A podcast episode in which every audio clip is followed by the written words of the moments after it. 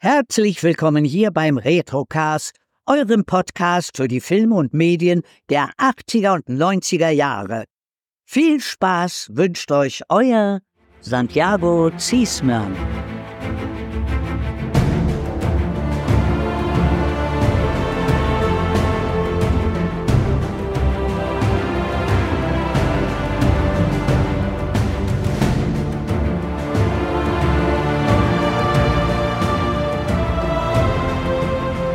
Hallo Tanja.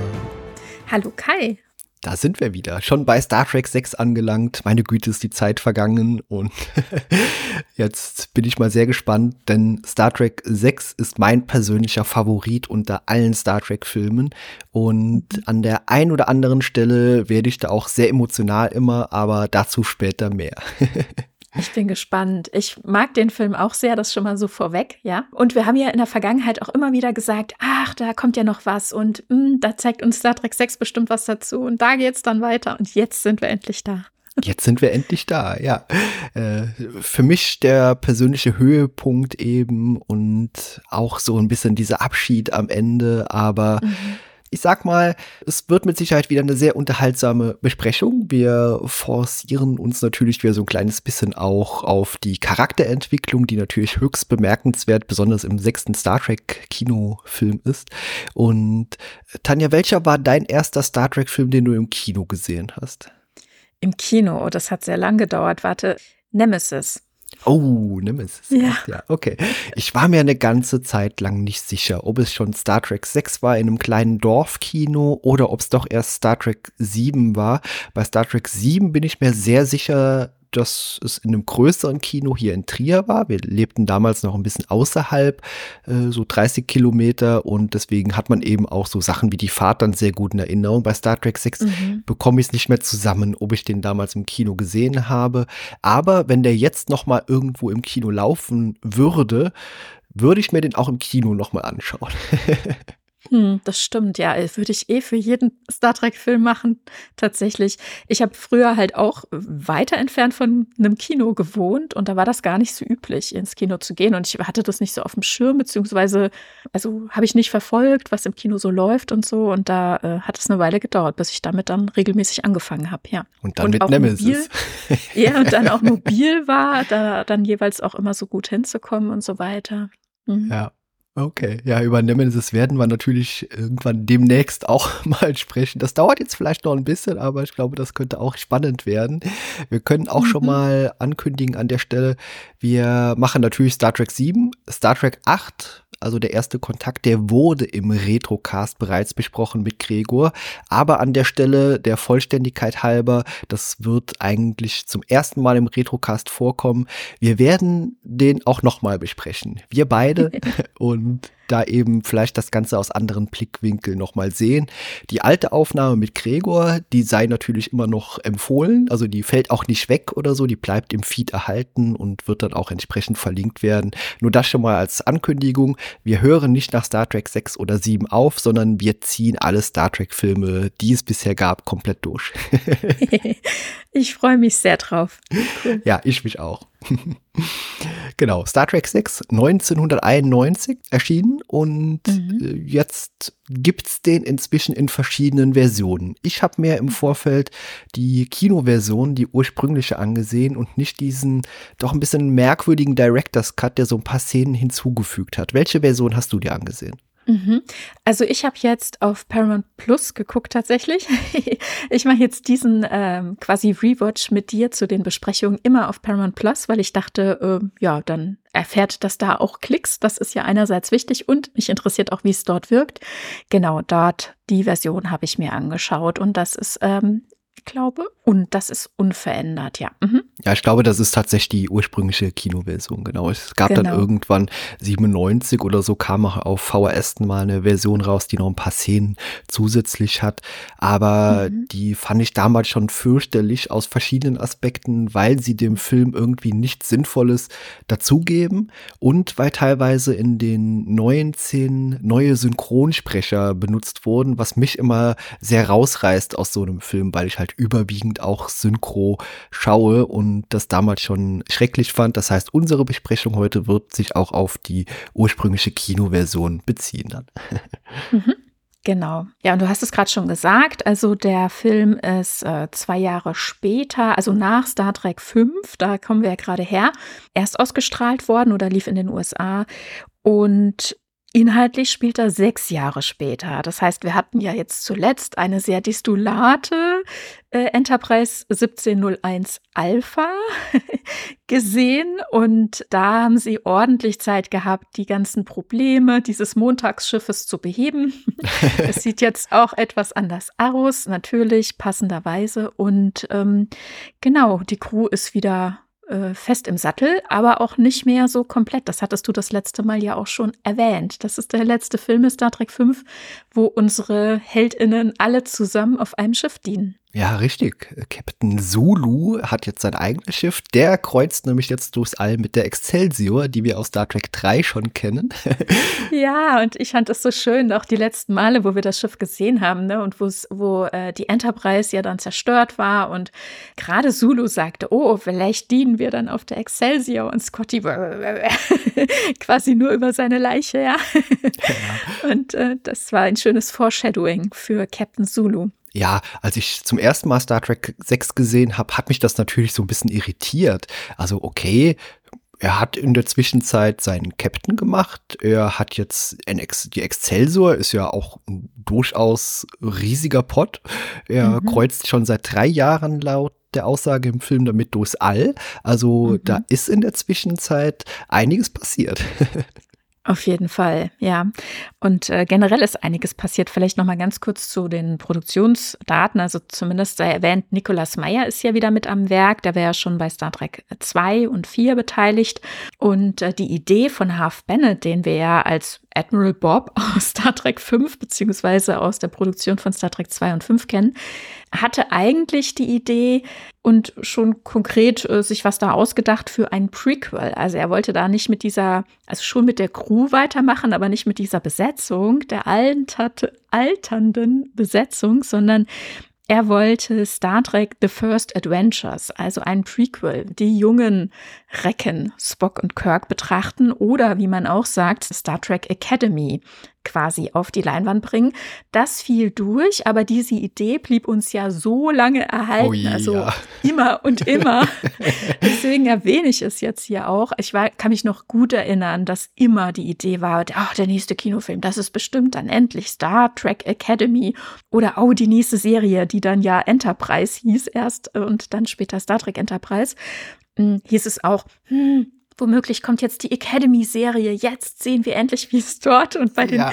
äh, angehenden Offizierinnen irgendwie zugange ist und so weiter. Und immer ist dieses Thema auf dem Tisch. Und jetzt haben wir es ja tatsächlich endlich. Jetzt ganz aktuell hat ja auch der Streik geendet, der sowohl der Autorenschaft der WGA, der Gewerkschaft der AutorInnen in den USA, als auch der SchauspielerInnen also der, der Streik von SAG EFRA ist auch niedergelegt. Man hat sich jetzt geeinigt mit den Studios. Sie sind gerade in den besten Vertragsverhandlungen haben Konditionen zugesichert bekommen. Und mit der Information ist natürlich jetzt auch gesagt worden, dass die Dreharbeiten oder die Arbeiten an Star Trek Academy beginnen. Uns steht jetzt tatsächlich eine Serie ins Haus, die dieses Thema endlich aufgreift, was schon Ende der 80er beziehungsweise Anfang der 90er ganz groß war. Ja, ist fast wie so ein Running Gag, der jetzt doch irgendwie zur Wirklichkeit wird.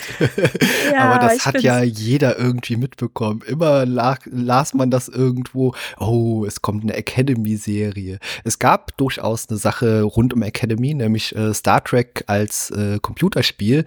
Da gab es Starfleet Academy. Da sah man auch eben, äh, William Shatner war da mit dabei, ich glaube ja, Walter König war auch mit an Bord.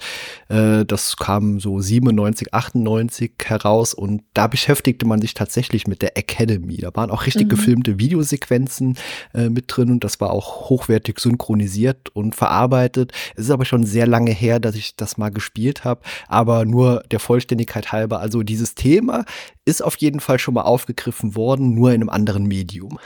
ja, der B-Kanon hat sich ausführlich auch damit beschäftigt, würde ich meinen. Also sowohl Bücher als auch Comics und jetzt ganz aktuell ja zum Beispiel auch die frühen Jahre von Captain Picard im Comic. Äh, ist auch dieses Jahr erschienen, genau, und oder erscheint jetzt gerade. Und äh, ja, aber jetzt geht, gehen sie es auch tatsächlich an. Und was ich vielleicht dazu auch noch sagen will, Tony Newson, also die Sprecherin von Beckett Mariner aus Star Trek Lower Decks, ist mit äh, im Team des Autorenstabs. Also ich bin sehr gespannt, wie das wird. Die ist natürlich selbst ganz großer Star Trek-Fan und ich glaube, sie hat da einiges auch mit zu teilen und zu erzählen. Aber also Half Bennett hat hier seine Geschichte abgelehnt bekommen. Es wurden nicht die First Adventures. Was natürlich aber interessanterweise in späteren Kinofilmen ja irgendwie aufgegriffen wurde. Da wird sich dann äh, jemand anders mit beschäftigen, sozusagen viele Jahre später. Aber hier haben wir jetzt also das unentdeckte Land was ist denn hier so unentdeckt? Oder vielleicht, wenn ich noch ganz kurz sagen darf, ganz am Anfang des Films sehen wir eine Widmung. Hier äh, wird also Gene Roddenberry gedacht, dem äh, ja, geistigen Vater von Star Trek, der den Film gerade noch sehen konnte. Er bekam zu Hause bei sich eine Privatvorführung und drei Tage später, am 24. Oktober 1991, ist er leider verstorben. Du hast gerade schon den Titel erwähnt, Das unentdeckte Land ist eine Anspielung auf Shakespeares Hamlet, dritte Akt Szene 1 und anders als im Theaterstück ist hier jedoch nicht der Tod, sondern eben die Zukunft damit gemeint. Das ist natürlich wunderbar eingesetzt im Film, weil das nicht einfach nur so ein Titel ist, sondern das wird eben auch direkt im Film zitiert und aufgegriffen, also dieses mhm. unentdeckte Land und das funktioniert auf verschiedenen Ebenen sehr gut. Und der Film gefällt mir alleine deswegen schon auch von Beginn an sehr gut, weil er in den also mit dem Intro, mit dieser Filmmusik, die am Anfang läuft, da schon ein bisschen die Stimmung des Films einläutet. Und was Star Trek 6 ist, ist nämlich eigentlich ein Polit-Thriller in der Science-Fiction-Variante. Mhm.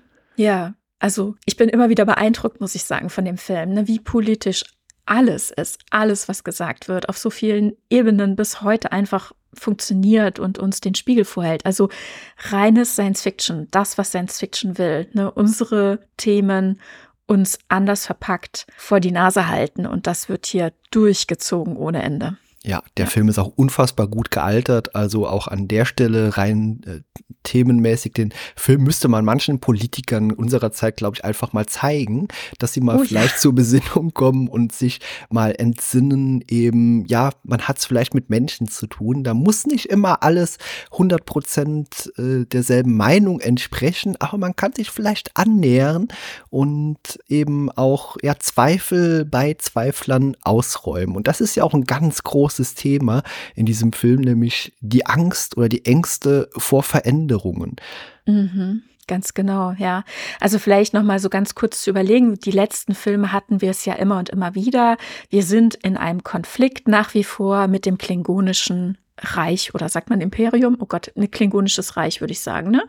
Und vor allem in Kirk äh, personifiziert sich das ganze Jahr. Ne? Also äh, Klingonen haben seinen Sohn ermordet und äh, spätestens seitdem ist ja bei ihm, ähm, sieht er nur noch rot. Ne?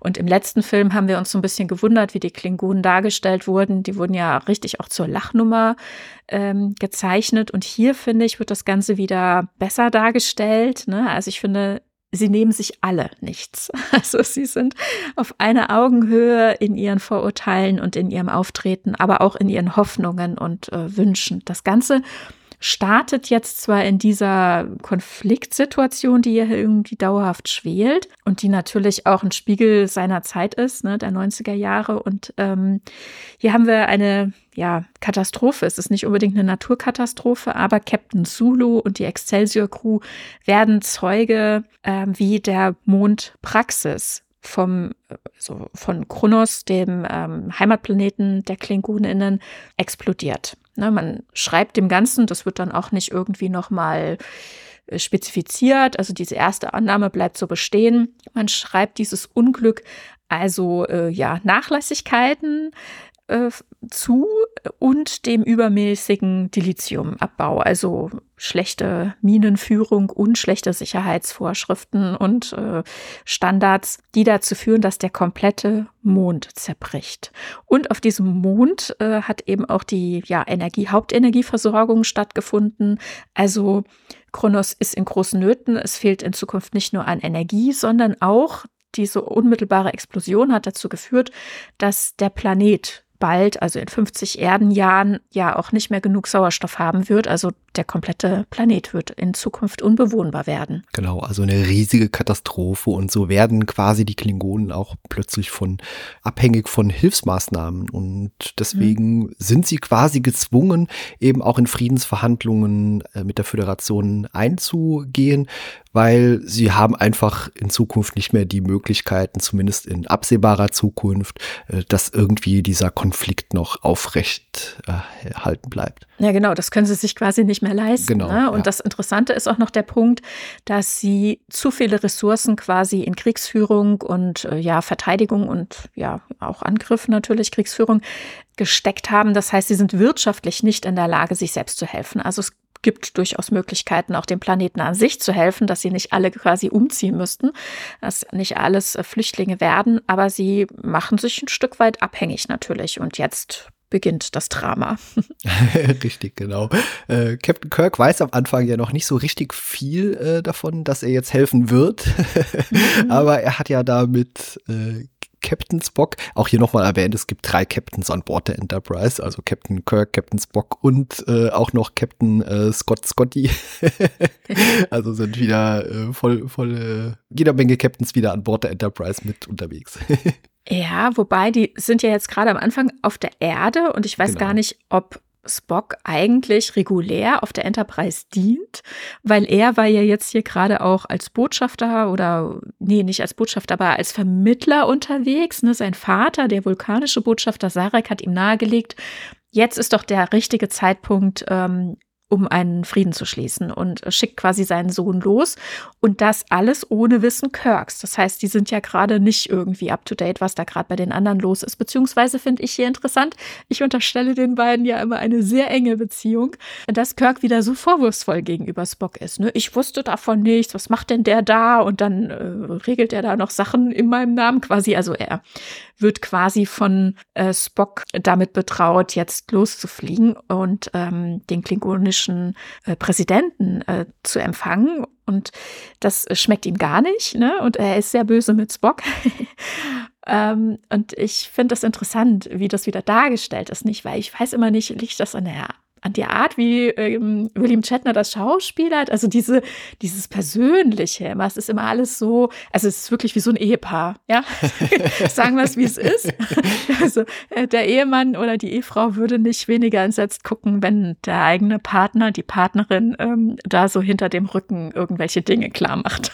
ja, Kirk sagt ja auch, wie konnten Sie denn für uns bürgen? Wir werden hier auf diese Mission geschickt. Man weiß nicht, welchen Hintergedanken vielleicht Spock auch dabei dabei hatte. Also man weiß ja auch nicht, was in der Zwischenzeit genauso mit der Enterprise und auch der Crew passiert ist, wie äh, die im Moment aufgestellt sind. Ja, die sind mhm. auf der mhm. Erde und werden dann eben beauftragt, äh, Kanzler Gorkon äh, sicheres Geleit äh, zu den Verhandlungen auf der Erde zu äh, bieten. Ja. Genau. Und also wir gehen ja nie wirklich chronologisch vor, deswegen können wir vielleicht schon mal ja, sagen, ja, genau. dass später ja. gegen Ende, ähm, wo alles, äh, will man schon sagen, eskaliert ist, äh, Spock durchaus ähm, ja quasi sich entschuldigt bei Kirk, ne, was er sich dabei gedacht hätte und was er, in was für eine Lage er ihn gebracht hat und was für Gefahren und so weiter. Und ähm, Kirk, der das Ganze dann aber wieder so ein bisschen wegwischt und ähm, wo sie sich so aussprechen, wo sie dann reflektieren über ihre eigenen Beweggründe und Vorurteile. Und das fand ich auch nochmal interessant, wie sie sich da wieder so annähern, auch, dass es so eine Szene geben kann. Wunderbare Gespräche auch. Also, das sind auch wirklich Gespräche mit Substanz, weil ja, sie legen quasi beide ihre Schwächen auch so ein bisschen, äh, breiten die so ein bisschen aus. Und ja, auch ja. Spock ist nicht perfekt, also sie sind alle nicht vollkommen und trotzdem findet man ja irgendwie immer wieder so einen Mittelweg. Das ist genau das, was ich eben meinte. Leute müssen nicht immer einer Meinung sein, Leute müssen nicht immer die gleichen Ziele verfolgen, aber man mhm. sollte ja trotzdem am Ende wieder irgendwie sich annähern und ja, einander unterstützen und helfen. Und da war ich auch im ganzen Film über beeindruckt. Ja, Kirk hat eigentlich überhaupt keine Lust, sich mit den Klingonen auseinanderzusetzen, hat einen abgrundtiefen Hass gegen die Klingonen, den man ein Stück weit ja auch nachvollziehen kann. Also zumindest diesen Grundhass erstmal durch der natürlich einfach durch den Tod seines Sohnes, den er darauf auf die Klingonen allgemein so projiziert. Aber mhm. es ist wunderbar, dass eben auch ein Kirk da nicht die ganze Zeit nur äh, anti eingestellt ist, sondern sich tatsächlich auch versucht, den Klingonen zu nähern. Also dieses erste Zusammentreffen, dieses Abendessen, nenne ich es mal, auf, an Bord mhm. der Enterprise, das, das, das ist auch so großartig geschauspielert. Man merkt quasi allen an, wie angespannt die sind. Also auf beiden Seiten. Man hört eine Stecknadel fallen quasi, ne? Ja. wie sie sich gegenseitig das äh, die Butter nicht auf dem Brot gönnen, quasi. Ja. ja. Und ähm, ja, ich finde da interessant, gerade bei dieser Aussprache am Ende zwischen Kirk und Spock, wo, wo Kirk sagt, ja, wir sind irgendwie beide Extremisten. Ne? Das fand ich interessant. Und was du gerade sagtest, ihm hängt natürlich das nach wie vor nach. Also er sagt ja dann auch selber, er war so sehr in seinen Vorurteilen gefangen und das hat ihn quasi erschreckt festzustellen, wie sehr interessant, beim letzten Film haben wir gesagt, oder hatte ich gesagt, Kirk ist der Einzige, der nicht bereit ist, sich mit seinen Themen auseinanderzusetzen. Immer und immer wieder ist er derjenige von zum Beispiel seiner Kadettenlaufbahn, dem nicht abgelegten, nicht wirklich abgelegten Kobayashi Maru-Test, bis hin zu in Teil 5, wo er ähm, sich ja erfolgreich gegen Spocks Bruder durchsetzt und eben sich nicht seiner größten Angst stellt. Ne? Und jetzt hier hält er auch nach wie vor dran fest. Ne? Also er nennt es zwar irgendwie ähm, ja quasi seine Stärke, dass er das quasi bräuchte, dass, dass er quasi das alles für das Feuer in ihm braucht, dass er weiß, wer er selber ist. Aber eigentlich wäre es doch ganz gesund, sich mit seinen eigenen Themen auseinanderzusetzen. Und das kriegt er jetzt hier für quasi ähm, aufs Brot geschmiert, um das nochmal zu sagen. ja. ja. Ähm. Ja, ist ganz bemerkenswert auch, wie die Charakterentwicklung eben über den Film hinweg passiert. Es wirkt ja fast so, und das fand ich auch damals schon immer sehr interessant, dass dieser Kanzler äh, Gorkon äh, der vernünftigste irgendwie im Moment von oh, allen ja. zu sein scheint, ja. Ja. Spock und Gorkon in dem Moment zumindest, wo er an Bord kommt zum Abendessen. Ne? Also Herr Kanzler Gorkon ist derjenige, der wirklich in Verhandlungen mit der Föderation treten will. Der sieht, ne, wenn wir irgendwie äh, weiterkommen wollen als Volk, als Klingonen, müssen wir Hilfe annehmen. Und das ist nicht unbedingt Schwäche. Und trotzdem können wir unseren klingonischen Stolz und unsere Kultur erhalten. Der Vorwurf kommt ja dann auch beim Abendessen zum Beispiel äh, von äh, General Chang, dass sie quasi sich äh, wie einer anderen Großmacht unterwerfen würden, ne? dass es wie eine Assimilation wäre, ne? ob sie ihre eigene Kultur verlören dabei. Ne? Und ähm, das wird ja gleich dann so weggewischt. Andererseits gibt es natürlich durchaus auch rassistische Momente und nicht nur hinter ihrem Rücken, auch absolut vor der Nase der Gäste. Und ja, ja ich sag ja, ne, da stehen sie wirklich auf Augenhöhe und das nicht unbedingt im besten Sinne. Ja, das ist aber eine richtig starke Szene. Also auch gerade dieses Abendessen, ja, da sind äh, Reibereien. Ich glaube, Chekhov sagt auch das eine ums andere Mal irgendwas, was so ein bisschen rassistisch ist. Auch schon mhm. als es heißt, die Klingonen kommen an Bord, als er, ja, das ist auch ein bisschen lustig äh, so von ihm so wiedergegeben, so hier, rate mal, wer zum Essen kommt und so. Äh, ja, das ist aber interessant. Also ja. vieles, vieles sind ja hier Zitate. Ne? Richtig, ne? Ganz, genau. Genau, also wir haben die ganzen Shakespeare-Zitate, finde ich auch interessant, nochmal drauf zu gucken, was es damit auf sich hat. Aber jetzt hier zum Beispiel, rat mal, wer zum Essen kommt, das ist ja ein Filmtitel von 1967 mit Spencer Tracy und Catherine Hepburn. Und das ist auch nochmal interessant, dass jetzt gerade er das sagt, ne, der quasi äh, der Russe an Bord. ne? So war er ja eingeführt damals in TUS. Ne? Denn äh, in, diesem, in diesem Film ging es ebenso um diese Ambivalenz von Gleichheit und Freiheit und wie man das tatsächlich befürwortet. Ne? Es ist so ein weißes Mittelschichtsehepaar, die immer äh, liberale Werte vertreten haben und natürlich irgendwie sollen alle gut leben und irgendwie alle gleich sein. Aber dann, wenn es dann hart auf hart kommt, dann ist die Frage, wie gleich sind wir denn tatsächlich und wie gleichberechtigt sind wir denn? Als die Schwieger, also als die äh, Tochter einen potenziellen Schwiegersohn mit ins Haus bringt, der schwarz ist. Ne? Da entbrennt sich dann die Diskussion, äh, ist das in Ordnung, ist das nicht in Ordnung, befürworten wir das, geben wir dem Ganzen seinen Segen oder nicht. Und äh, alle möglichen Parteien mischen sich da ein und ähm, der Abend möge beginnen sozusagen. und äh, das ist ja eben genau der Punkt. Es geht in diesem Film um Rassismus, es geht um ähm, das Akzeptieren von Andersartigkeit, sich auf Augenhöhe begegnen oder eben nicht, um Othering, es geht um all das ne? und, und äh, um Grenzen von Ländern, von Kulturgemeinschaften, von Sprachgemeinschaften. Also ein starker Satz, den ja. Chekhov hier sagt. Ja, ja, also ist insgesamt großartig. Ich finde es auch großartig, dass kam in der Vergangenheit nicht so häufig vor, dass irgendwie doch jedes Crewmitglied auch mal was ein bisschen mehr zu tun bekommt. Also auch das mhm. gefiel mir eigentlich im Film sehr gut. Jeder hat so seine kleinen Momente, jeder ist irgendwie ja. auch da die ganze Zeit. Also Chekhov ist da, der sagt auch Dinge zwischendurch und wir haben eine Uhura, die auch gerade so gegen Ende wirklich auch mal was zu tun bekommt. Das sind Sachen, die wir auch immer sehr kritisiert haben in den vorangegangenen mhm. Filmen, dass das immer nur ein, zwei Szenen waren und dann waren sie wieder verschwunden oder die Szenen, ja. die sie hatten, hatten, die waren so ein bisschen, äh, so ein bisschen komisch. Aber hier in dem Film wirkt das eben auch wie so eine eingeschworene Crew, so eine Mannschaft. Also ja, die haben nicht immer dieselbe Meinung. Äh, auch bei mhm. Uhura, die am Ende ja auch äh, zugibt, dass sie eher wie hier Lieutenant Valeris ein bisschen gedacht hat. Aber ja. sie sind trotzdem am Ende alle auf einen gemeinsamen Nenner gekommen. Ja, also sie haben alle auch ihre Probleme und Vorurteile und äh, haben aber hier auch ähm, einzeln, wenn auch wenig, wie du sagst, was zu tun. Da gucken wir vielleicht im Einzelnen nochmal dann drauf, was es dann jeweils ist. Das würde jetzt, glaube ich, ein bisschen zu weit greifen, aber schön fände ich zum Beispiel bei jetzt nochmal bei dem Abendessen zu bleiben, als es dann quasi heißt, ja, inwieweit man denn da übereinkommen kann. Und dann nochmal so diese Erwähnung. Na, für uns ist ja wichtig, ne, dass es unveräußerliche Menschenrechte gibt, ne?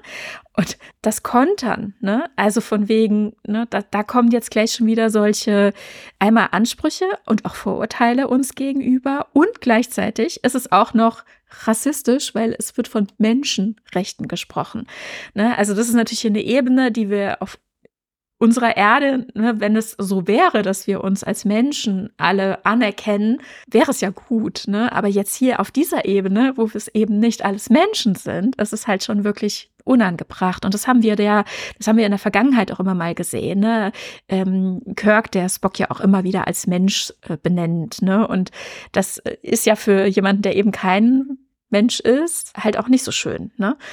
Und ähm, also hier sind einfach dann Zuschreibungen und nicht die, also eben keine Anerkennung, wem man denn eigentlich gegenübersteht. Ne? Und hier eben auch, das fand ich wirklich ähm, nochmal spannend. Ne? Und Kirk, der später dann zu Spock sagt, wir sind doch alle Menschen, ne? so von wegen, ne? sind wir nicht alle Menschen. Und das ist eben nicht so dieser platte Spruch, den wir so im Alltag benutzen, von wegen, ach so, naja, es ist menschlich. Ne? Mhm. Oder äh, wie im Jiddischen, finde ich immer wieder stark, so ein Mensch. Ne? Sondern, also Spock benennt es hier eben als beleidigend. Ja, ist es auch, stimmt. Und das haben die Klingonen beim Dinner auch. Und das ist auch berechtigt.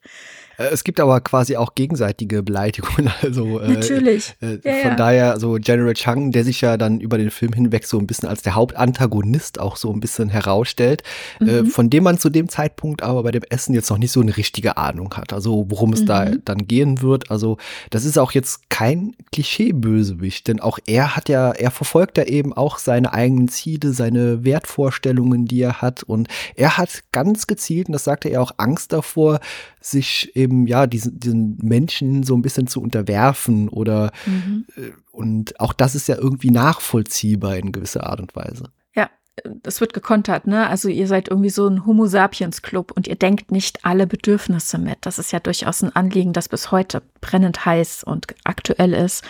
Bedürfnisse von anderen Personengruppen mitzudenken, ist ganz, ganz wichtig. Und tatsächlich ist der Vorwurf gegenüber der Föderation hier auch berechtigt, weil das passiert immer und immer wieder. Haben wir in den vergangenen Besprechungen auch immer wieder erwähnt, wenn das sehr auf, augenfällig war. Ne? Und ja, und gerade General Chang ist ja jemand, der irgendwie immer ganz wild dabei ist, Shakespeare zu zitieren. Ne? Muss man im klingonischen Original aber lesen. genau, und dann fragt man sich, ne, wie kommt denn das oder was soll das denn? Und bei ihm an dieser Stelle habe ich immer so das Gefühl, er äh, versucht mit äh, den, dem Kulturgut oder quasi den scheinbar so überheblichen Waffen des Gegenübers zu kontern und ähm, den Wind aus den Segeln zu nehmen. Ne? Es hat so einen Anklang von, da kommen jetzt die zivilisierten ne, mit ihren Werten, mit ihren Vorstellungen und ignorieren das Gegenüber in seiner Art und seiner Kultur. Und ähm, deswegen greift sich das Gegenüber eben dieses fremde Kulturgut und kontert damit. Ne? So empfinde ich das, dass er mit Shakespeare kontert, um den Menschen den Spiegels vorzuhalten. Ja, kann man so sehen, aber man kann es auch auf der anderen Perspektive so sehen. Er hat sich scheinbar schon sehr mit Shakespeare beschäftigt, ansonsten würde er Zitate nicht bringen. Und er scheint ja. sich dem ganzen menschlichen Volk doch schon mehr angenähert zu haben, als er es sich selbst eingestehen will. Ja, es kann natürlich auch ein Zeichen dafür sein, dass wir im Grunde halt auch alle so die gleichen Ängste und Issues haben. Ne? Also wir alle haben die gleichen Ängste und Probleme und letzten Endes ist es kein wirklicher Unterschied. Also es macht keinen Unterschied. Wir, also ich will nicht sagen, wir sind alle gleich, weil das ist es ja eben nicht. Es gilt ja darum, eben auch die Unterschiede wahrzunehmen. Das ist auch ganz wichtig, Unterschiede wahrzunehmen, weil so kann man dann ja, äh, also Verletzungen vorbeugen und äh, eben Bedürfnisse mitdenken. Ne? Deswegen ist es wichtig, dass man eben Unterschiede wahrnimmt. Aber im Grunde, tief im Innersten, haben wir doch sehr ähnliche Bedürfnisse, ne? also so ganz grundlegend und ja. äh, jeder will irgendwie anerkannt sein und sich gesehen fühlen und das und womöglich soll es eben auch dahin zurückgehen. Ne? Nicht zu sagen, dieser eine Kulturkreis repräsentiert jetzt die Föderation und der andere Kulturkreis ist jetzt, äh, sind die Klingoninnen. Hier wird sehr gespielt damit, ne? wer quasi hier wen repräsentiert. Ja, du sagst auch gerade das mit diesen Ängsten und darauf könnte man eigentlich den Satz von Kirk auch projizieren, als er dann eben am Ende sagt, wir alle sind Menschen. Was mhm. er damit nämlich sagt, ist auch, wir alle sind Lebewesen, wir alle haben eben dieselben ja. Ängste, wir haben letztendlich, wir, wir wollen überleben und wir wollen uns unseren Konflikten stellen und auch vielleicht Konflikte lösen. Und ich glaube, das ist das, was Kirk eigentlich mit dem Satz auch ein bisschen sagen will. Genau, das sehe ich auch so. Ja. Aber die Art und Weise, wie er es formuliert, merkt man, kriegt er gesagt, ist beleidigend, weil die Worte nicht stimmen. Und hier merkt man auch immer und immer wieder, bis heute ja auch, Sprache ist wichtig. Ausdrucksform oder wo, welche Worte man benutzt, ist wichtig. Ne? Das, ja. das kann man nicht von der Hand weisen. Und wenn Sprache sich dahingehend nicht entwickelt und jetzt hier zum Beispiel so erdzentriert verhaftet, dann kann es nie zu einem guten Miteinander werden. Und das ist auch das, was ja heute ist, ne? wie zum Beispiel gendergerechte Sprache etc. pp. Das alles ist wichtig. Ja, das gibt den Unterschied. Ja, sehr interessante Ansätze schon mal, die in dem Film und auch allein schon in diesem Gespräch, in dieser äh, Abendessszene mit drin ist, die ja dann aber auch relativ schnell eben den Hauptstrang vorantreibt, nämlich die mhm. Klingonen bieben ja auch zurück und dann gibt's ja auch diesen Überfall und äh, dabei wird ja Kanzler Gorkon eben auch schwer verwundet und äh, Kirk und McCoy beamen sich eben an Bord von diesem äh, Bird of Prey und versuchen ihn eben auch zu retten. Also das auch eine starke Szene wieder. Ja, ja. Gut, aber ja, also vermeintlich hat ja die Enterprise die Kronos 1 angegriffen und äh, schwer getroffen. Daraufhin sind sehr viele Leute umgekommen, beziehungsweise es haben Attentäter dann tatsächlich ja von der Enterprise rübergebeamt, auch wenn das alles noch sehr diffus ist und man das nicht einordnen kann, weil auf der Brücke weiß man von all dem eigentlich nicht richtig was, hilft das Ganze ja nicht. Ne? Also hier Kirk und McCoy werden direkt verhaftet und vor Gericht gestellt. Das geht alles ratzfatz.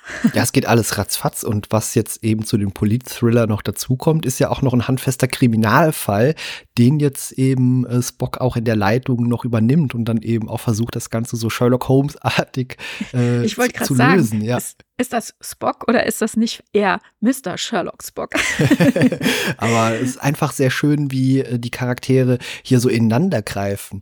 Ja, äh, McCoy nee, nicht McCoy. Ähm, es wird direkt Chekhov sagt, ja, wir müssen die doch irgendwie retten und äh, Spock sagt dann, ja, wollen wir da einen Krieg auslösen, wenn wir jetzt versuchen, die zu mit Gewalt zu befreien mhm. und das einzige, was wir jetzt tun können, ist einfach herauszufinden, was gerade hier passiert ist. Mhm. Ja, ganz genau. Da finde ich auch schön, dass er zitiert irgendwie und meint, irgendwie einer seiner Vorfahren ähm, hätte quasi, also er zitiert er ja, ne, von wegen, ja, ja. wenn man muss alles ausschließen und das am Ende, auch wenn es noch so unwahrscheinlich ist, ist dann so, wie es war. Will er sagen, dass seine Mutter mit Conan Doyle verwandt war oder glaubt er, er ist ein Nachfahre äh, Sherlock Holmes?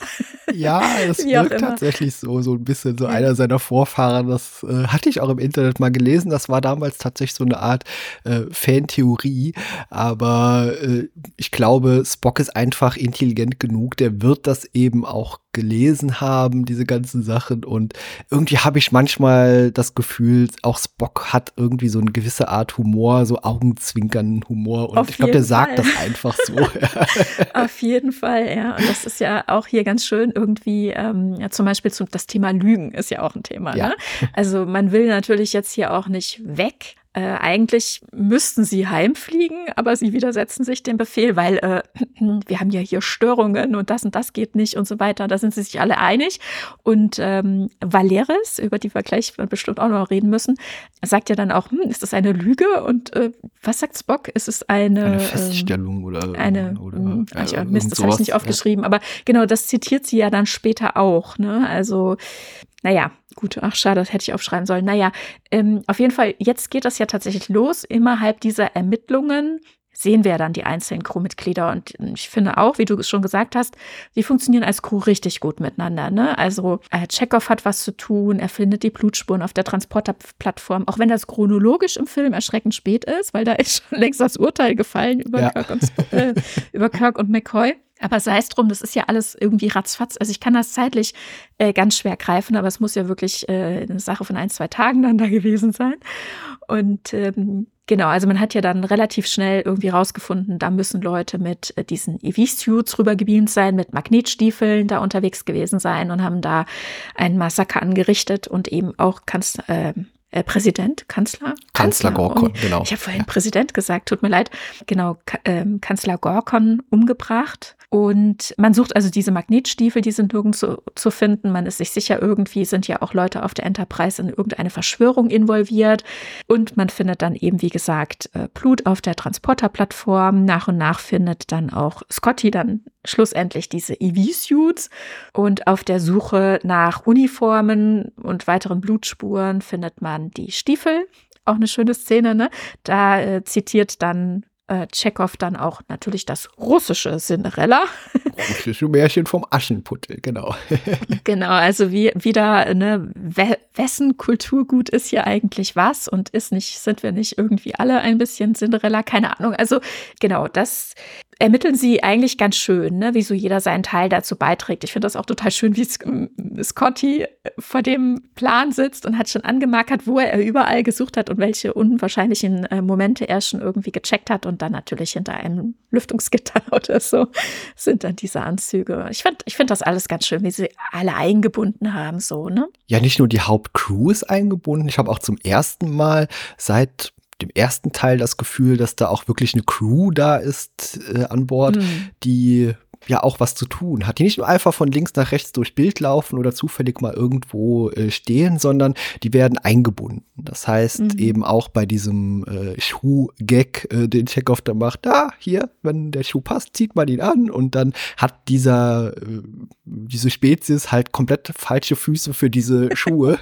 das sind kleine Gags, die aber irgendwie im Vergleich zu dem vorherigen äh, Film sehr gut funktionieren. Die sind wohl dosiert, ja. aber die sind ja. wirklich so ein bisschen ulkig halt, aber auch nicht so übertrieben ulkig. Ja. Ja, nee, das sind eher so die Absurditäten des Alltags. Ja, ne? genau. Das sind jetzt ja. nicht irgendwie absichtliche Gags reingeschrieben, habe ich so das Gefühl. Genau. genau also während ja. dem Teil 5 habe ich noch gesagt, er ist klamaukig, ne? Und äh, Teil 4 sollte ja absichtlich lustig, leicht, leichtherzig sein, so, ne? Ja. Ähm, aber hier ist es, äh, passt es einfach, genau. Und was du sagst, das Schiff ist sehr belebt. Wir sehen auch wirklich viele OffizierInnen, Unterdeckler in ihren ähm, Unterkünften, die ganzen Schränke, Spinte, die ganzen Schubladen übereinander, wo man merkt, ah, da sind Unterdeckler wirklich auf engem Raum auch untergebracht. Ne? Und das sehen wir auch auf der Excelsior. Das ist natürlich auch sehr schön. Mm, dazu kann man vielleicht noch sagen, die Excelsior musste natürlich äh, ja rekonstruiert werden. Das Set hatte man so nicht mehr. Die mussten das nachbauen. Und normalerweise hätten die da viel Budget und irgendwie drei Monate. Und dann hat man den Leuten gesagt, ihr habt kein, also nahezu kein Budget und ihr habt zwei Wochen, macht mal was. und ich finde, sie haben es richtig gut hinbekommen. Ich finde, die Brücke sieht sehr gut aus. Also hier Captain Zulu ist, glaube ich, gut versorgt worden. Und auch die ähm, Offiziersbetten oder die Unterdeckler in ihren Stockbetten und so weiter. Das ist eigentlich auch, ach nein, ich verwechsel das, ne? Ich verwechsel das mit dem, ihr habt keine Zeit und kein Budget. Hier hatte man, glaube ich, Zeit und Budget, aber das Ganze musste ja nachgebaut werden zum 30-jährigen Jubiläum irgendwie, ähm, wann? 1996, also fünf Jahre später, also nach Veröffentlichung des Films, bestimmt schon sechs Jahre nachdem das Set längst gemüllt war, musste man das innerhalb von zwei Wochen mit wenig Budget nachbauen, habe ich verwechselt. Genau, für Voyager Voyager, denn äh, genau, da wird ja, ja darauf ähm, referenziert in Tuvok, Tuvoks Flashback. Ne? Flashbacks heißt die Folge im Original. Und äh, da besucht man diese Situation nochmal. Das fand ich auch ganz schön.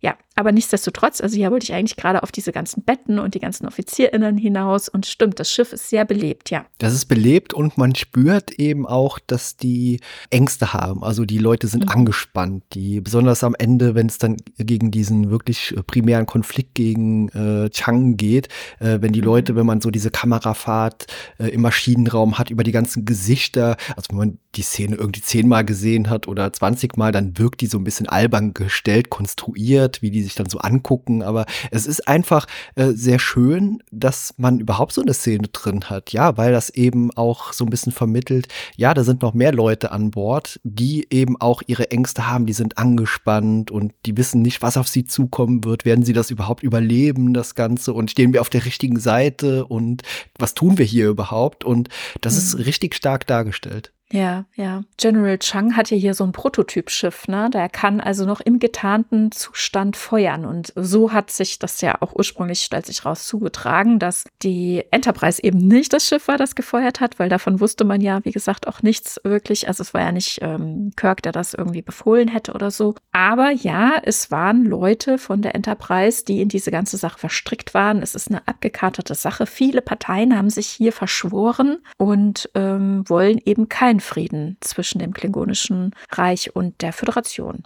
Ja, also ich mag ja auch allgemein im Abseits von äh, Star Trek, mag ich ja auch eben so Sachen wie Sherlock Holmes oder so Kriminalistikfälle, wo es darum geht, so ein Rätsel zu lösen. Und das ist auch hier richtig gut aufgegriffen, dass wenn irgendwie keine Möglichkeiten mehr da sind, ja, dann muss es halt irgendwie ein Raumschiff gewesen sein, das schießen kann, obwohl es getarnt ist. Das ist noch die einzige Option, die am Ende übrig bleibt. Und äh, sowas begeistert mich dann, wenn wirklich wirklich so, so eine Überraschung kommt. Und besonders in so einem Film hier wie Star Trek, wo Science Fiction dann eben aufeinander prallt. Und ja, in der Science Fiction ist halt alles möglich. Bisher gab es das nicht, deswegen, das ist ein Prototyp. Und eben dieses Schiff kann das. Und ja, das ist für mich als jugendlicher Kind, wo ich das gesehen habe zum ersten Mal, auch erstmal großartig gewesen, dass das am Ende so die Lösung ist von dem Ganzen. Wir haben ja eben schon gesagt, äh, Kirk und McCoy wurden dann direkt vom Fleck weg verhaftet und ähm, ziemlich schnell wurde ihnen der Prozess gemacht. Das heißt, wir sehen hier auch dann ein klingonisches Gericht und das finde ich auch nochmal sehr spannend. Ne? Also es ist natürlich irgendwie eindrucksvoll, finde ich, inszeniert. Und dann stehen die beiden da im Zentrum der Anklage wortwörtlich, haben übrigens ähm, einen Verteidiger ja. namens Worf und tatsächlich auch von Michael Dorn gespielt, also irgendwie ein ja, Namensvetter oder Vorfahre, wie auch immer. Vorfahre, genau, ja. Mhm. Und das ist ja so ein bisschen, es fühlt sich ein bisschen an wie so ein Schauprozess, ne? Oder? Ja, total. Also da soll es einfach am Ende nur darum gehen, dass die verurteilt werden. Also äh, Chang ist plötzlich auch der Ankläger. Also auch mich würde mal interessieren, wie überhaupt dieses Gerichtssystem bei den Klingonen so funktioniert. Also da habe ich auch noch ein paar Fragen. Das mhm. wirkt alles so ein bisschen komisch manchmal. ja, ja. In Enterprise gibt es ja auch noch eine Folge, als Captain Archer vor Gericht steht. Da finde ich interessant, ähm, da kann man das ja auch nochmal so ein bisschen vergleichen. Ne? Das finde ich nochmal spannend. Der Anwalt von Archer hat da ja auch so ein paar Meinungen und äh, ein paar Sätze dazu. Aber das ist für wann anders.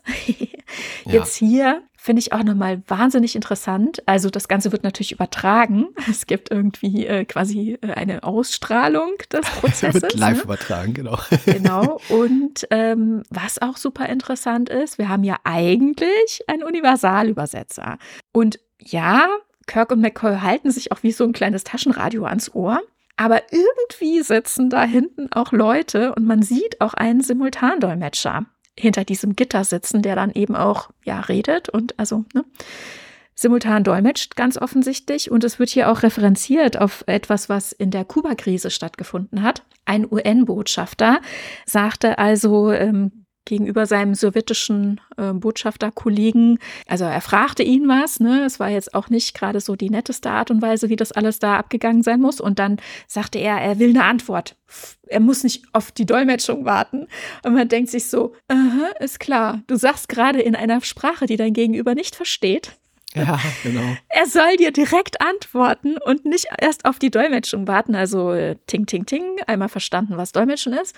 Das heißt, wir haben hier eben Dolmetschen so groß inszeniert bekommen, weil man darauf referenziert, auch General Chang sagt das gegenüber den Angeklagten, sie sollen jetzt antworten und brauchen nicht erst auf die Dolmetschung warten. Ja. Interessant, ja. Hm. Ja, es ist irgendwie sehr intensiv. Fand ich auch irgendwie, als ich das zum ersten Mal gesehen habe, irgendwie so ein bisschen gruselig, unheimlich. Da ist es so dunkel und äh, man mhm. weiß eben auch nicht, werden die jetzt einfach hingerichtet oder ja. wie wird eben einfach dieser Prozess ausgehen. Und das was irgendwie noch dazu kommt, ist ja auch, dass jemand die Aussage von Kirk äh, aufgezeichnet hat, beziehungsweise das hat er mhm. ja selbst in sein Logbuch eingetragen, aber dass das jemand kopiert hat und dann eben dem Gericht zur Verfügung gestellt hat. Also ja. gibt es noch eine weitere Lücke äh, in der Security, in der Sicherheit der Enterprise. Ja. ja, ja, ja, absolut. Und es wird ja alles natürlich gegen sie verwendet. Ne? Also im, im schlimmsten Falle, alles, was man gesagt und gemacht hat, wird einem im Mund rumgedreht. Und natürlich ist es nicht so geschickt, dass sie an dem gleichen Abend äh, romulanisches Ale, was ja eigentlich auch noch illegal ist, bei diesem Abendessen ausgeschenkt haben. Und sie haben alle am nächsten Morgen einen Brummschädel.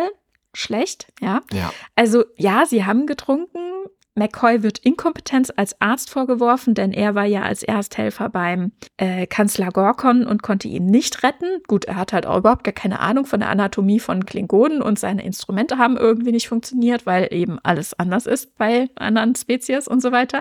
Aber das alles zählt nicht, denn es sieht halt nicht so gut unterm Strich aus. Ne? Dann auch noch der private Eintrag welchen persönlichen Hass Kirk hat und ähm, dass er den Tod seines Sohnes nie verziehen wird, äh, nicht verzeihen wird, so niemals. Ne? Und, ähm, und, und, und. Also es wird dann halt auch alles an Gegenargumenten weggewischt. Wir haben ja gesagt, es soll ja irgendwie auch in diese Richtung gehen, dass es entsprechend schlecht für die beiden steht. Und natürlich werden sie schuldig gesprochen, beziehungsweise, das fand ich auch noch interessant, der Richter sagt hier auch noch, äh, naja, wir sind ja hier gerade in Friedensverhandlungen und um da keinen schlechten Schatten drauf zu werfen, wird die Todesstrafe ausgesetzt. Ne? Glück gehabt, ja. Glück gehabt, genau. weil, weil du sagtest, ne, es sieht alles schon so entsprechend aus, ne, werden die jetzt hier gleich hingerichtet. Hätte ihn durchaus blühen können, wer weiß, ne? Und ja, sie werden nur zu lebenslangen Strafdienst auf Rurapente verdonnert und äh, also verurteilt und müssen also Dilithium abbauen. Genau, Rurapente ist auch nochmal eine Anspielung auf die gleichnamige Strafkolonie aus dem Film 20.000 Meilen unter dem Meer aus dem Jahr 1954. genau, da hat, äh, ist äh, Captain Nemo genau. in der Disney-Version ausgebrochen. genau. Also auch wieder sehr schön, äh, da eben auch genau zuzuhören, wenn man diese Referenzen dann kennt, erkennt. Äh, Habe ich damals beim ersten Mal sehen natürlich überhaupt nicht, weil ich den Film 20.000 Meilen unter dem Meer erst Jahre später gesehen habe. Bis zu dem Zeitpunkt aber schon bestimmt 25 Mal Star Trek 6 und deswegen erinnerte ich mich dann natürlich auch an Rura Pente und ach, guck mal, daher kommt das. ja, ist lustig. Ja. ja, und Rura Pente nennt man auch gerne den Friedhof der Fremden. Gedreht haben sie in Alaska, da sind wirklich tolle Aufnahmen entstanden. Natürlich Großartig, werden ja. McCoy und Kirk auch noch aus dieser Kolonie flüchten. Ne? Also da gibt es gar nicht so große Maßnahmen, dass man das nicht schafft äh, zu flüchten, weil man da in diesem Schneegestöber eigentlich dann auch direkt erfriert. Also tut man sich damit eigentlich nicht so einen großen Gefallen. Aber wir bekommen wahnsinnig schöne Aufnahmen. Das Make-up-Team hatte übrigens große äh, Probleme damit, in dieser Kälte zu drehen, äh, zu, also ne, ihr, ihr Make-up entsprechend äh, an Ort und Stelle zu halten. Und vielleicht an der Stelle schon mal gesagt, die haben auch tatsächlich eine Oscar-Nominierung dafür dafür bekommen für Make-up und auch für die Soundeffekte. Also zwei Oscar-Nominierungen, während der Film davor ja ziemlich durchgefallen ist und mit seiner ja. Negativnominierung ähm, hervorsticht, haben wir hier zusätzlich auch noch eine äh, Hugo-Nominierung. Und ähm, ja, also der Film hat wirklich sehr vielen Leuten gefallen, nicht nur uns. Ja, genau. Man äh, sieht ja auch, wenn es dann eben zu dieser Ansage kommt, wenn dieser Befehlshaber dieser Strafkolonie dann seinen Vortrag hält auf dieser Holzkiste, äh, mhm. bekommt man ja auch gezeigt, was passiert, wenn man sich nicht an die Regeln hält. Dann wird ja so eine arme Seele splitterfasernackt in den Schnee geschickt, der auch innerhalb von kurzer Zeit da irgendwie erfriert. Ja, ja schrecklich. Also Hart. das sind wirklich furchtbare Bilder auch. Wow. Ja. ja, genau. Also das zeigt schon mal, wie der Hase läuft dort auf diesem Planeten. Und äh, man hat aber auch in dieser unterirdischen Mine, es ist ja eigentlich eine Mine, äh, ja sehr viele unterschiedliche Spezies, die man noch nie zuvor gesehen hat und vermutlich danach auch nie mehr. Aber es ist auf jeden Fall interessant. Mhm, auf jeden Fall. Naja, und du sagst vielleicht danach auch nicht wieder gesehen. Also ich muss sagen, wo ich jetzt nochmal so genau hingeguckt habe, dachte ich, hm, sind solche nicht auch in Voyager gewesen und so? Also, oder auf Deep Space Nine? Also Maskenähnlichkeiten zumindest ähm, habe ich gedacht zu erkennen an mancher Stelle. Und auf jeden Fall sind die sehr spannend. Auch später, wir sind ja dann ganz später, jetzt greife ich noch mal ein bisschen vor, auf dieser Friedenskonferenz und da auch das Publikum zu auch sehen, total, da auch ja. wieder die Masken und, und alles, die Inszenierung.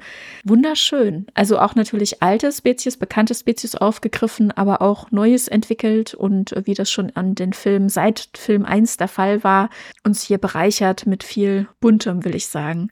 Ja, es ist total spannend, eben auch so die Hintergründe zu beobachten. Da wurde nicht einfach nur eben darauf geachtet, was gerade im Vordergrund passiert bei Gesprächen, sondern da passieren auch Dinge im Hintergrund. Und das hat äh, Nikolaus Meyer wirklich wunderbar hinbekommen, so diese ganze Welt hier auch zum Leben zu erwecken. Wie eben schon erwähnt, an Bord der Enterprise, da hat auch die Crew ist präsent. Äh, man zeigt Emotionen bei denen und die sind nicht einfach nur da, um von links nach rechts durchs Bild zu laufen. Und hier auf dieser Strafkolonie ist es dasselbe. Das sind auch im Hintergrund, abseits von Kirk und äh, McCoy, äh, Leute in kleinen Konflikten, die beschäftigen sich miteinander, die tun irgendwie Dinge, die nachvollziehbar sind. Da sitzt einer, der kocht sich irgendwas über einem kleinen Feuerchen. Also das ist einfach insgesamt sich schön anzuschauen auch. Ja, das stimmt. Man lernt ja auf diesem äh, Planet dann auch vermutlich äh, die interessanteste Mitgefangene kennen, nämlich die Marita, die äh, Gestaltwandlerin. Heißt sie nicht Mar Martia? Ma Marcia, Ma Martia, wie Martia. auch immer sie ausgesprochen mhm. wird, aber ja. genau. ja. Genau. genau. Ja, sie ähm, ist eine Formwandlerin. Also sie sagt, sie ist äh, Chameloidin und ähm, das ist natürlich interessant. Sie taucht erstmal in einer sehr attraktiven Form auf und knutscht gleich mit Kirk. Dem bleibt es dann später auch im Halse hängen, quasi, als er sieht, wie, er, wie sie sonst auch so auftreten kann. Ja. Und sie wird ähm, von Iman gespielt, äh, einem ehemaligen Model. Und entsprechend ist das natürlich sehr eindrucksvoll. Und dann auch sehr eindrucksvoll zu sehen, wenn sie dann morpht in ein Kind, um zum Beispiel aus den Fesseln, aus den Fußfesseln rauszuschlüpfen oder eben auch ja in dieses andere Wesen, sag ich mal, die, der sehr behaart von einem Mann gespielt wird und ne, also auch so ein bisschen fast ein affenartiges Gesicht aufweist. Ne? Und irgendwie gefühlt 2,50 Meter groß ist, ja. genau, ja. Und da finde ich interessant, bei diesem ganzen Hin- und Her-Morphen ändert sich ja auch immer die Kleidung ganz komplett. Also, ne, da frage ich mich, wie ist das denn mit Kälte? Also ist denn diese gemorfte Kleidung quasi auch gleichzeitig funktional, warmhaltend oder ist die Temperatur da für sie eigentlich kein Problem? Weiß ich nicht, wird sich nicht klären. Sie kommt ja dann am Ende auch um. Also dieser gemeinsame Fluchtversuch stellt sich ja als Finte raus. Natürlich, ja, sie entkommen der Mine, aber ähm, eigentlich hat Martia ähm, ihn ja nur, also Kirk und McCoy, verraten, ne, verkauft an die Klingoninnen, die eben ja ihre eigene Rache wollen. Ja, da fand ich es interessant, weil Marcia wird ja ab geknallt, also wird erschossen mit einem Phaser, wie letztendlich diese Person, die da geschossen hat, die beiden wirklich unterscheiden konnte voneinander. Also es gibt ja so ein bisschen hin und her, na, mhm. nicht mich abknallen, du Idiot, sondern sie. Und äh, da habe ich mich schon damals immer gefragt, war eine 50-50-Chance, oder?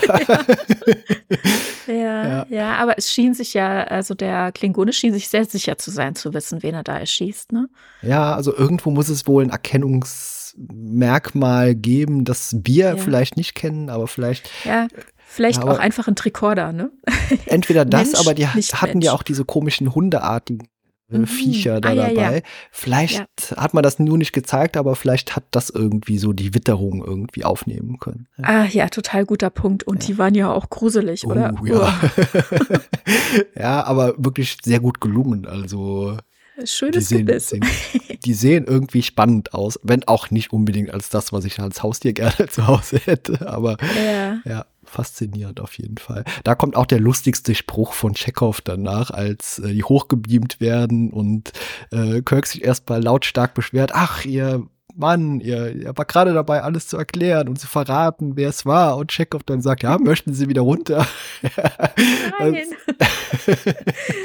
McCoy ja. hat auch immer tolle Sprüche. Ne? Ich meine, McCoy hat tatsächlich sonst, wie das auch immer so ist, ja eigentlich nicht wirklich viel zu beizutragen, außer frotzeln und einfach für die anderen da sein. Aber das Frotzeln hat er drauf. Ich freue mich jedes Mal wieder. Ja, das funktioniert super. Also auch diese kleinen Argumente, die er dann auf so Gefängnisplaneten noch so äußert, dann so, wie schafft der Kirk das nur immer, diese Frauen da so rumzubekommen? Und ja, ist interessant. Aber ich habe mich für McCoy am Ende sehr gefreut, dass man ihn damit einbezogen hat bei dem chirurgischen Eingriff an dem Torpedo, den er dann mit Spock machen könnte. Mhm. Äh, also gemacht hat. Aber das hätte vielleicht ein anderer Regisseur auch vielleicht einfach vergessen oder ihn einfach nur auf der Brücke stehen lassen und weiter irgendwelche mhm. Zitate machen oder ihn in die Kamera starren lassen. Aber sehr schön, dass man ihn da auch komplett mit eingebunden hat. Da gibt's ja auch ja. die äh, Szene, haben wir jetzt so ein bisschen äh, übersprungen. Diese großartige Szene, als die Enterprise sich äh, Rurapente nähert und man mhm. eben nicht den Universalübersetzer benutzen äh, sollte oder konnte, um eben mit mit diesem klingonischen Außenposten äh, zu kommunizieren und dann ja. die Wörterbücher ausgepackt mhm. wurden und Uhura dann anhand von Wörterbüchern eben klingonisch geantwortet hat. Fand ich auch ja. super.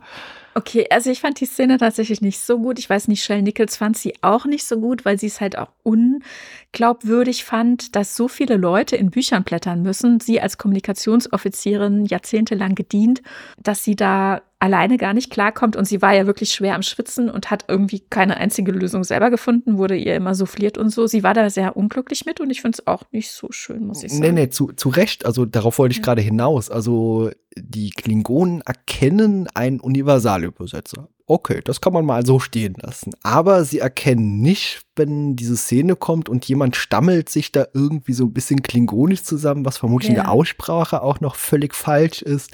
Und so dachte ich mir, hm, vielleicht haben die Klingonen schon ein bisschen getrunken, vielleicht hätte man doch besser den Universalübersetzer benutzt. Dann ja.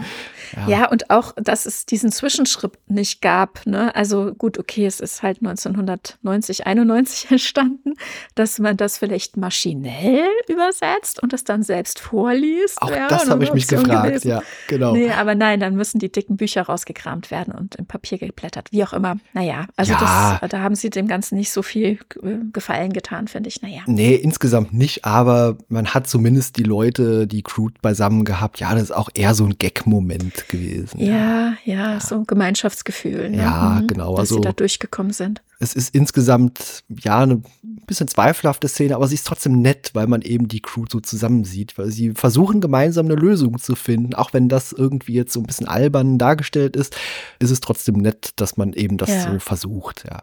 Und um Kirk und McCoy zu orten. Da sagt Kirk ja dann an entsprechender Stelle äh, kurz vor knapp dann McCoy, ja, der Spock, der hat mir doch so ein Pflaster hinten drauf geklebt, der kann uns orten. und dann dachte ich, ist das eigentlich dieses, äh, dieser Klettverschluss, den er die ganze Zeit hinten an seiner Schulter hat? wo ich im Gerichtssaal noch dachte, was hat denn da, da für ein Klettverschluss? Ich dachte erst, das ist dieses, wenn er, wenn er seine Uniformsjacke so aufklappt, da gibt es doch dieses weiße Dings. Ja, dachte ich das auch. klappt ja. sich ja, genau. dass, dass das hinten dann festgemacht wird damit. Oder ist das das Pflaster? Weil als er das sagte mit dem Pflaster, dachte ich, mm, da hat ihm Spock bestimmt noch mal unter die Uniform gegriffen. da bin ich wieder bei meinem Thema. Ja.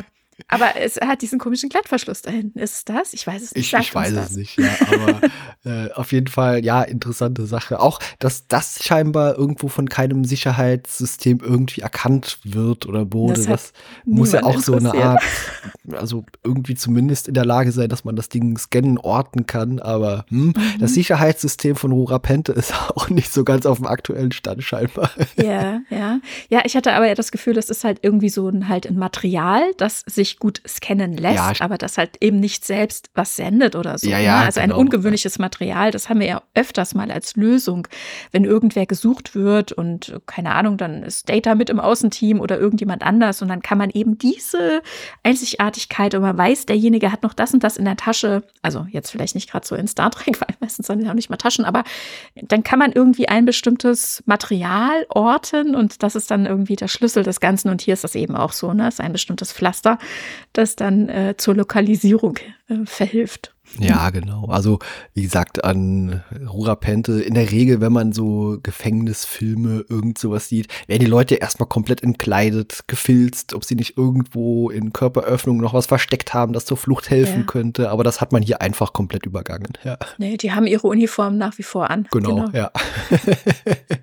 Aber ja, ähm, man hat ja inzwischen auch rausgefunden, äh, wer so ein bisschen an äh, Bord der Enterprise da, sag mal, so die Stricke gezogen hat hinter den Kulissen, nämlich die neue Lieutenant Valeris an Bord. Mhm. Genau, die hat sich ja direkt freiwillig gemeldet, an Bord zu kommen, als dann nach einem äh, Steuermann, einer Steuerfrau gesucht wurde. Und äh, da hat sie sich gerne gemeldet. Sie war übrigens Jahrgangsbeste vulkanische, erstmals eine vulkanische Jahrgangsbeste auf der Sternflottenakademie, ist also irgendwie auch ein Zögling von Spock. Er freut sich, sie wiederzusehen, findet das so, heißt das Ganze gut, ne? so könnte man sagen. Und äh, sie, ja, weiß ich nicht, schleimt sich auch so ein bisschen bei Kirk ein und das kommt ja. ja dann raus. Also dieses private Logbuch, das weitergegeben wurde, da stand sie ja in der Tür. Ne? Richtig, genau. Aber auch eine unfassbar unangenehme Szene, egal wie oft ich sie sehe, als Bock ja. eben so diese Gedankenverschmelzung macht und dann versucht eben aus Valeris auch diese Informationen so rausbekommen. Das ist einfach eine harte Szene, finde ich, aber auch großartig gespielt. Also die ist mir persönlich, wenn ich die sehe, ah, immer so ein bisschen richtig unangenehm, so ja so ein extremer Eingriff in die Privatsphäre. Das ist extrem, ja. auf jeden Fall. Da wollte ich auch zu. Aber erst noch mal ganz kurz. Also Lieutenant Valeris wird gespielt von Kim Cattrall. Sex and the City ZuschauerInnen wie ich kennen sie natürlich auch, aber auch aus vielen anderen Filmen auch. Und sie hat sich intensiv auf diese Rolle vorbereitet, fand ich sehr spannend. Übrigens wollte sie gerne einen Minirock tragen, weil sie sagte, das gehört doch so in Star Trek. Das hat allerdings Nicolas Myers abgelehnt und meinte, dann würde man ihr nur auf die Beine gucken. Das will jetzt hier auch keiner an der Stelle. fand ich interessant, diesen Konflikt. Kirsty Ellie wäre eigentlich ja als äh, Lieutenant Savick hier am Start gewesen. Ja. Aber, beziehungsweise halt, ne, Savick wäre ja hier quasi eine logische Fortsetzung, nachdem man ja aber diese Rolle auch schon umbesetzt hatte. Kirstie Alley stand nicht zur Verfügung, beziehungsweise ich glaube, sie wollte zu viel Geld haben. Und ähm, wir hatten ja schon drüber gesprochen. Ich persönlich fand ja Robin Curtis in dieser Rolle auch sehr gut. Hätte ich gerne wieder gesehen. Aber Nikolaus Meyer mochte sie nicht in dieser Rolle. Interessant. Und dann hat man sich entschieden, eben hier eine neue vulkanische Offizierin zu entwickeln. Und mit Valeris hat man, finde ich, einen guten, äh, guten Dienst bewiesen. Also tatsächlich besser als nochmal ein Charakter so weiterzuführen und ihn immer und immer wieder äh, neu zu besetzen, beziehungsweise hätte ich das für Savik auch nicht gut gefunden, wenn die sich jetzt hier so entpuppt hätte. Also warum nicht jemand Neues dazu bringen? Ja, ja das hätte natürlich irgendwie so ein bisschen so, oh, dass die Savik, die kennen wir doch von früher und die soll jetzt eben so böse sein plötzlich. Also das hätte vielleicht nicht so ganz zu dem Charakter gepasst, wie wir sie mhm. kennengelernt haben, aber ja. es hätte natürlich so nochmal eine andere Ebene mit reingebracht. Aber letztendlich bin ich auch glücklich, dass man eben eine komplett neue, neuen Charakter dafür erstellt hat hat, der ja mhm. an sich auch gut funktioniert. Also schauspielerisch ja. sehr gut, eine gute Präsenz und eben auch so, äh, ja, letztendlich auch doch wieder nachvollziehbar. Ja. Mhm. Genau, ja, ihr geht es nämlich wie vielen, vielen anderen auch, ja, so selbst unserer Stammcrew, die es ja dann am Ende auch sagen, dass sie auch so empfunden haben.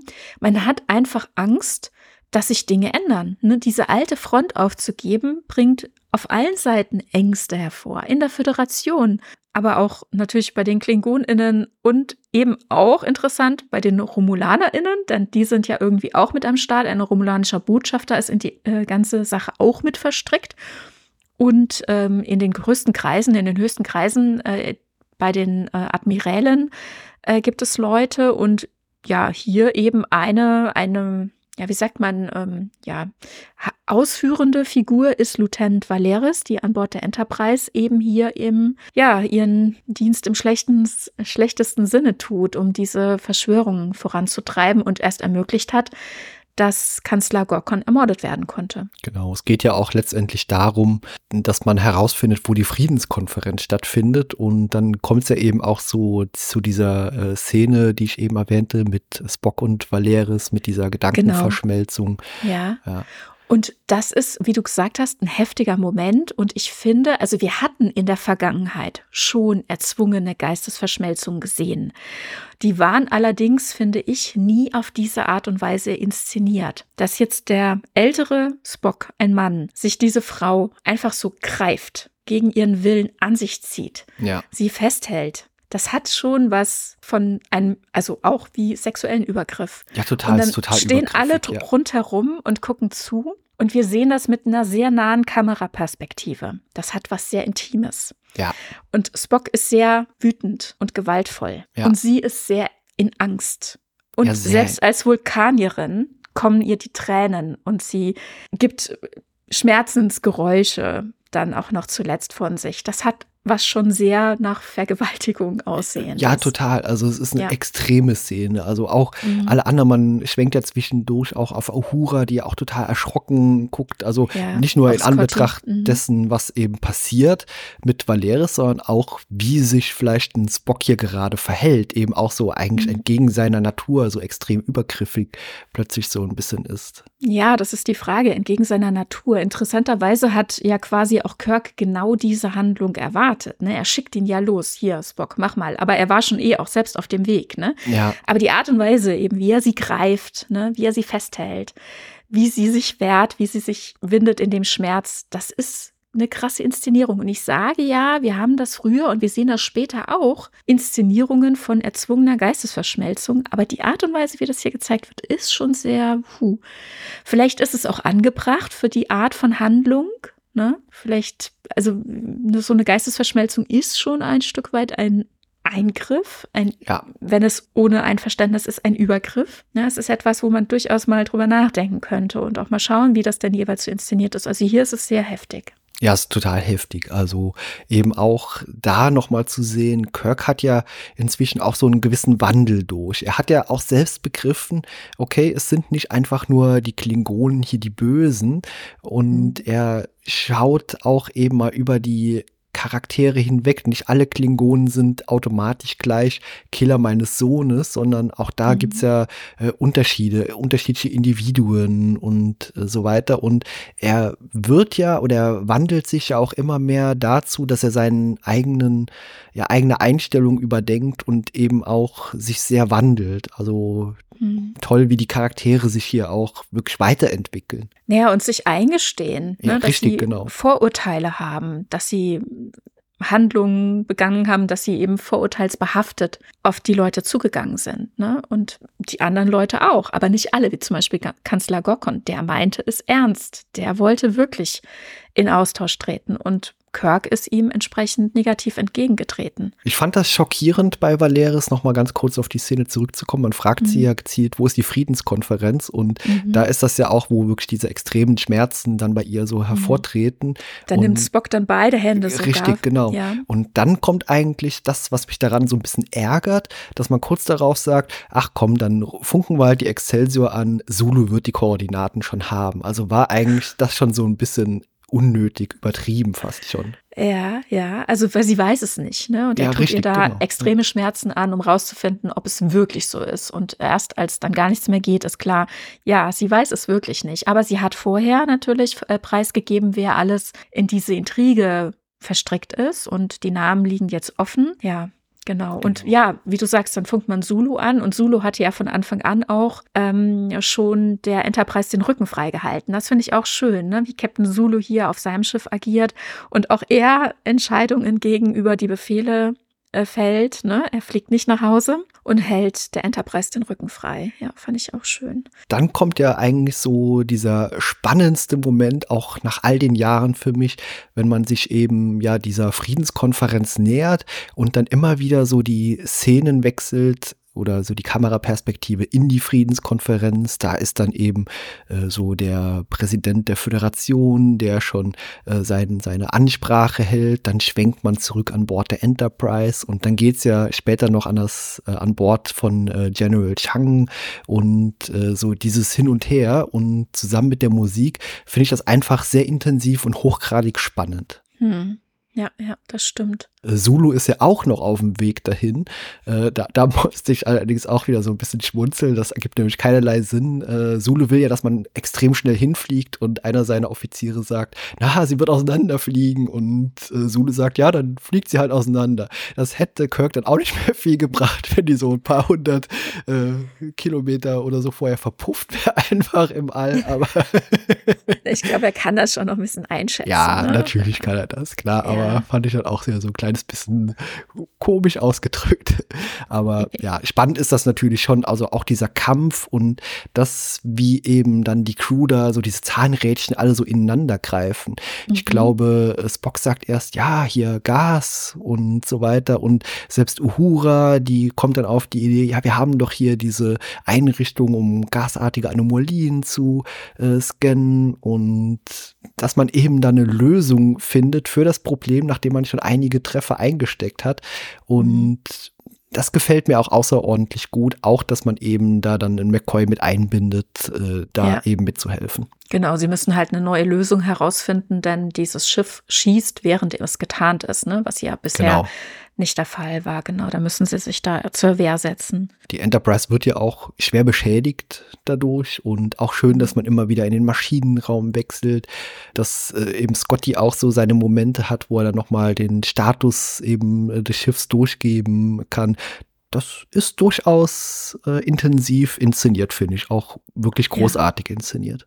Ja, und da greift man natürlich auch viel auf die TNG-Sets zurück, ne? ja, genau. was ich auch total legitim finde. Aber ich finde es auch schön, sie irgendwie wieder zu entdecken. Man hat sie natürlich ein bisschen anders verkleidet und äh, hergerichtet, dass man das nicht unbedingt auf den ersten Blick sieht. Aber es ist ja auch durchaus verständlich, dass zum Beispiel die Grundrisse nicht unähnlich sind. Ne? Also Scotty sitzt mit seinem Plan da ähm, quasi im Besprechungsraum der Enterprise genau. D. äh, Enterprise A. ne? Also so die ganzen Kulissen, die man wieder entdecken kann oder der Föderationspräsident, ne, quasi im Zehn vorne sein Büro hat und so. Ja, das und der Maschinenraum ist auch der quasi ein bisschen umgebaute von der Enterprise D durch die Korridore, mhm. durch die man läuft genau. zwischendurch, die sind auch so leicht angepasst, aber wenn man da genau hinschaut, ja. sind es auch eigentlich die Korridore der Enterprise D. Und genau. es gibt auch viele Darsteller. Äh, der Admiral Cartwright äh, wird ja auch von äh, Brock Peters gespielt. Das ist doch hier der Vater von Cisco später. genau, es ist Joseph Cisco später. Ja, ja. Genau. Und auch das schön. Also Christian Slater muss man auch erwähnen, der ist äh, mhm. Kommunikationsoffizier an Bord der Excelsior. Äh, René genau. Aubergenois spielt, ich glaube, nur in der erweiterten Version diesen Colonel West. Naja, er war ja quasi unter dem Make-up des Attentat, Attentäter des Klingonischen. Ja, ja, man sieht ihn aber zwischendurch auch noch mal in diesem Planschmiederaum, was auch so in Szenen vorne ist, als man dann mhm. versucht, so eine Art Plan zu entwerfen. Da sieht man ihn dann konkreter. Ja, genau, aber, aber dann gibt es in der erweiterten Fassung, die wir ja jetzt nicht konkret genau. äh, besprechen, ja. aber das sei noch dazu gesagt, gibt es eben am Ende der Friedenskonferenz gibt es ja den klingonischen Attentäter, der dann ja auch ähm, oben aus dem Glasfenster rausfliegt ja. äh, ähm, und zu Boden tot am Boden liegt, denke ich mir, er ist tot, ne? Und dann gäbe es noch diese Szene, wo ihm dann die Maske runtergerissen wird und dann Ach, ist es eben er, ja, ja. ja, habe mich auch gefreut, äh, dass Cresley Whitney dabei ist. Die ist nämlich jetzt Kommunikationsoffizierin ja. an Bord der Excelsior. Genau, das wollte ich vorhin auch noch gesagt haben. Ja, das hat mich auch sehr gefreut, dass sie auch wieder mit dabei ja. ist. Und du hast eben gesagt, äh, Christian Slater, genau, seine Mutter war fürs Casting zuständig und er war ein lebenslanger Star Trek-Fan. ja. Und da hat sich natürlich nichts Besseres angeboten, dass er auch eine Rolle bekommen hat und diesen Gehaltscheck, also das sein, wie sagt man, sein Honorar hat er nie eingelöst. Den hat er sich eingerahmt und übers Bett gehängt. ja, ist auf jeden Fall sehr schön zu sehen, auch wie dann am Ende so diese Action-Szene äh, passiert. Also man kann General Chang dann eben mit so einem äh, Torpedo ausschalten, der alleine sein Ziel sucht und dann eben auch, dass man mit beiden Schiffen, mit der Enterprise und der Excelsior, das Schiff ausschalten kann, äh, ist toll. Auch Chang so in seinen letzten Momenten zitiert dann nochmal hier dieses Sein oder Nichtsein und fliegt dann in die Luft und dann beamt man runter und auch da fast die ganze Crew dabei. Äh, Scotty wird nochmal irgendwo hingeschickt, eben nach oben diesen Attentäter zu suchen und äh, Kirk hat natürlich seinen großen Auftritt und rettet dann nochmal den Präsident und also mhm. einfach sehr cool, sehr stark inszeniert. Und auch nicht langweilig so, ne? Das ist, ähm, haben sie schön gemacht. Überhaupt nicht. Sehr anspannend. Also ich habe da ständig, ja. auch wenn ich jetzt nochmal so, so eine Anspannung in mir. Also auch nach mhm. dem 20., 25. Mal finde ich das einfach immer noch hochgradig spannend inszeniert. Also da könnten sich mhm. andere Thriller wirklich eine Scheibe von abschneiden. Das ist äh, Nikolaus Meyer wirklich genial gelungen hier in dem Film. Genau, auch dass ja. man am Ende dann wirklich diesen Attentäter noch stellen kann und dann gibt es ja auch noch mal diese Unterredung kurz, was eben so dieser Auftritt da besorgt, äh, bedeutet. Wir hatten ja jetzt noch weniger erwähnt, äh, die Tochter vom äh, ehemaligen Kanzler Gorkon, die ja auch mhm. Äh, quasi so in seine Fußstapfen so ein bisschen tritt. Äh, Azet Bur, glaube ich, heißt sie. Mhm. Genau, ist ja auch ein eigentlich interessanter Charakter, der ja auch so ein ja. bisschen so in diese Zukunft, diese, das Ganze so ein bisschen einlenken möchte. Ist toll. Ja, und die hatte ich auch ursprünglich immer verdächtigt, dass, verdächtigt, dass die davon Bescheid weiß, von diesem ganzen Drama und beteiligt ist am Tod ihres Vaters. Ist sie aber gar nicht. ja, ja, das soll es natürlich auch so ein bisschen bedeuten. Mhm. Also es sollte vermutlich so eine falsche Finte sein, dass man der so ein bisschen lockt, so, ah, okay, ja, die war so ein bisschen komisch in ihrer Einstellung am Anfang, so, aber eigentlich, ja, ist sie wirklich auch ja. darum besorgt, eben ihr Volk in eine gute Zukunft zu führen. Mhm.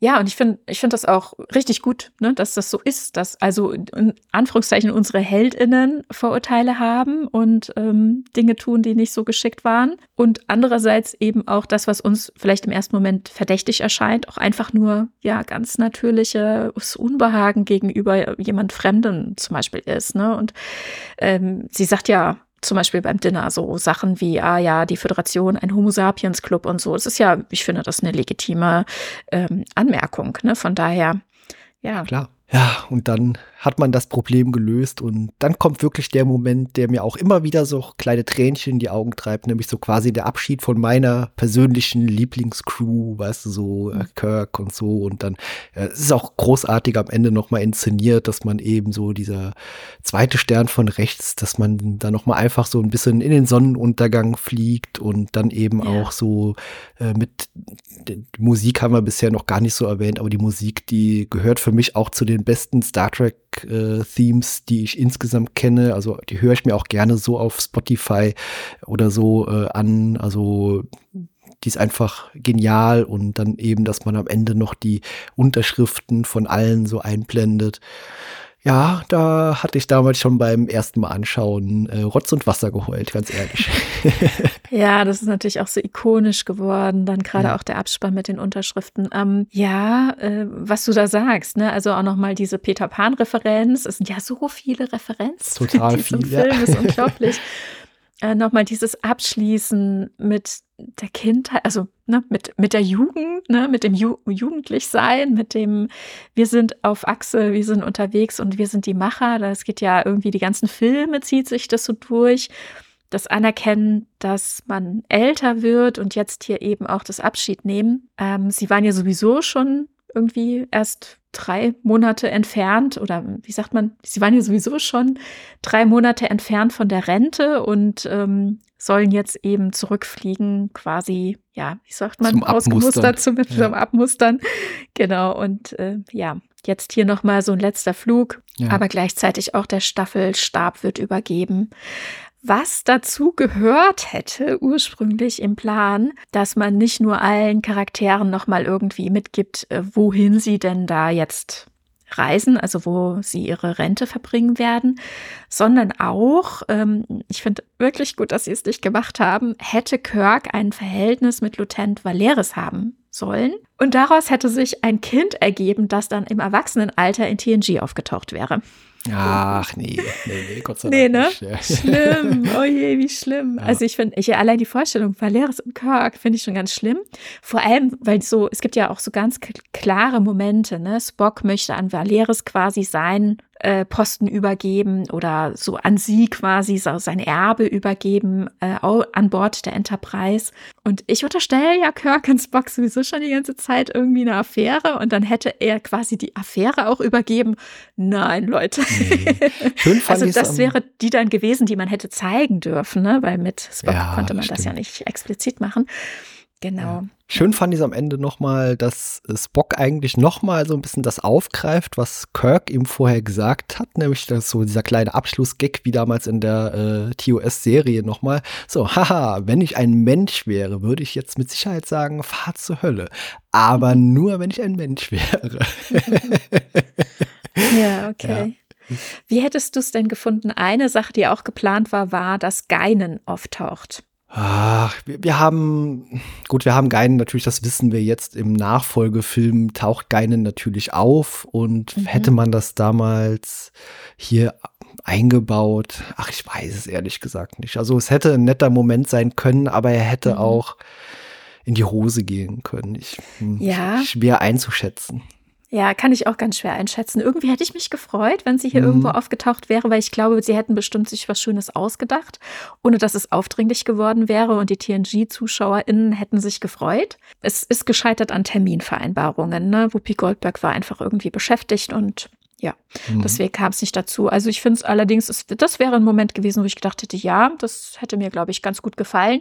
Währenddem viele von den anderen Dingen, die sie so noch irgendwie in der Hinterhand hatten, war ich echt froh, dass sie es nicht gemacht haben. Ja, also wenn ich mir jetzt so vorstelle, hätte sie auf der Brücke hier McCoy irgendwie einen Schnaps gebracht oder sowas. Ja, also. nee, vielleicht auf der Erde oder so, ja, ne? wer nee, weiß. Ja. Aber ja. Naja, äh, es ist auf jeden Fall nichts, was diesem Film jetzt irgendwie besser gemacht hätte. Also der ist für mich so dieses komplett runde, ich will fast schon sagen, innerhalb vom Star Trek-Film so dieses Meisterwerk. Ich weiß, du magst einen Film noch ein bisschen mehr, über den werden wir ja auch dann äh, bald mal sprechen, was so dein mhm. Star Trek-Lieblingsfilm ist. Und genau, der kommt erst noch, aber ich muss sagen, ähm, Star Trek 1 und Star Trek 6 sind direkt dahinter. Okay. ja, wie gesagt, bei mir steht Star Trek 6 an Platz 1, unangefochten, weil er einfach so viel richtig macht und ja. einfach so dieses Star Trek-Gefühl, man hat da eine nachvollziehbare Antagonisten drin, die nicht einfach nur da sind, um böse zu sein und das werden wir später ja. noch viel zu oft haben und ja. ja das stimmt. Ja, es ist so vielschichtig, ne? Und Richtig, es sind genau. so viele verschiedene Perspektiven, die sich hier so verstricken mit guten Absichten und auch äh, sehr niederen und eigennützigen Absichten. Aber es ist, ja, es hört sich komisch an, aber es ist sehr menschlich. Ja. Es ist eine sehr menschliche Geschichte und du hast Wahres gesagt, als du vorhin gesagt hast, vielen sollte man diesen Film heute zeigen. PolitikerInnen sollten ihn als äh, regelmäßige Wiedervorlage zugesandt bekommen. Ja, auf jeden Fall. Also klar, der Film ist natürlich auch in der Zeit entstanden, als man diese Themen äh, gerade hatte. Mauerfall, man hatte hier äh, Tschernobyl, diese Katastrophe und das sind natürlich auch Referenzen, die wir jetzt nicht explizit erwähnt haben, aber äh, sie, sie gehören halt einfach eben auch so dazu. Und eigentlich, wie du eben auch so schön sagtest, ist der Film auch so ein Spiegel für uns selbst und unsere Verhaltensweisen, die wir hier als Menschen tagtäglich wirklich ja so an den Tag legen. Ja, und auch wenn jetzt diese äh, politischen Momente, die du gerade erwähnt hast, jetzt heute nicht so aktuell sind oder vergangen sind, haben wir heute auch ganz schlimme Krisen auf der Erde und es, es wird nie unaktuell sein. Offenbar, wir Menschen lernen einfach nicht dazu. Ja, das ist leider eine richtige Feststellung, aber glaube, das ist ja. auch der perfekte Zeitpunkt, um damit eben, ja, vielleicht noch ein bisschen mit Nachdenken mal zu entlassen aus dieser ja. Aufzeichnung und freue mich trotzdem schon auch über Star Trek 7 dann demnächst. Vielen Dank, Tanja. Hat mir wieder sehr viel Spaß gemacht, über diesen Film hier zu sprechen mit dir und dann verabschiede ich dich und alle anderen. Bis zum nächsten Mal. Tschüss. Danke, tschüss.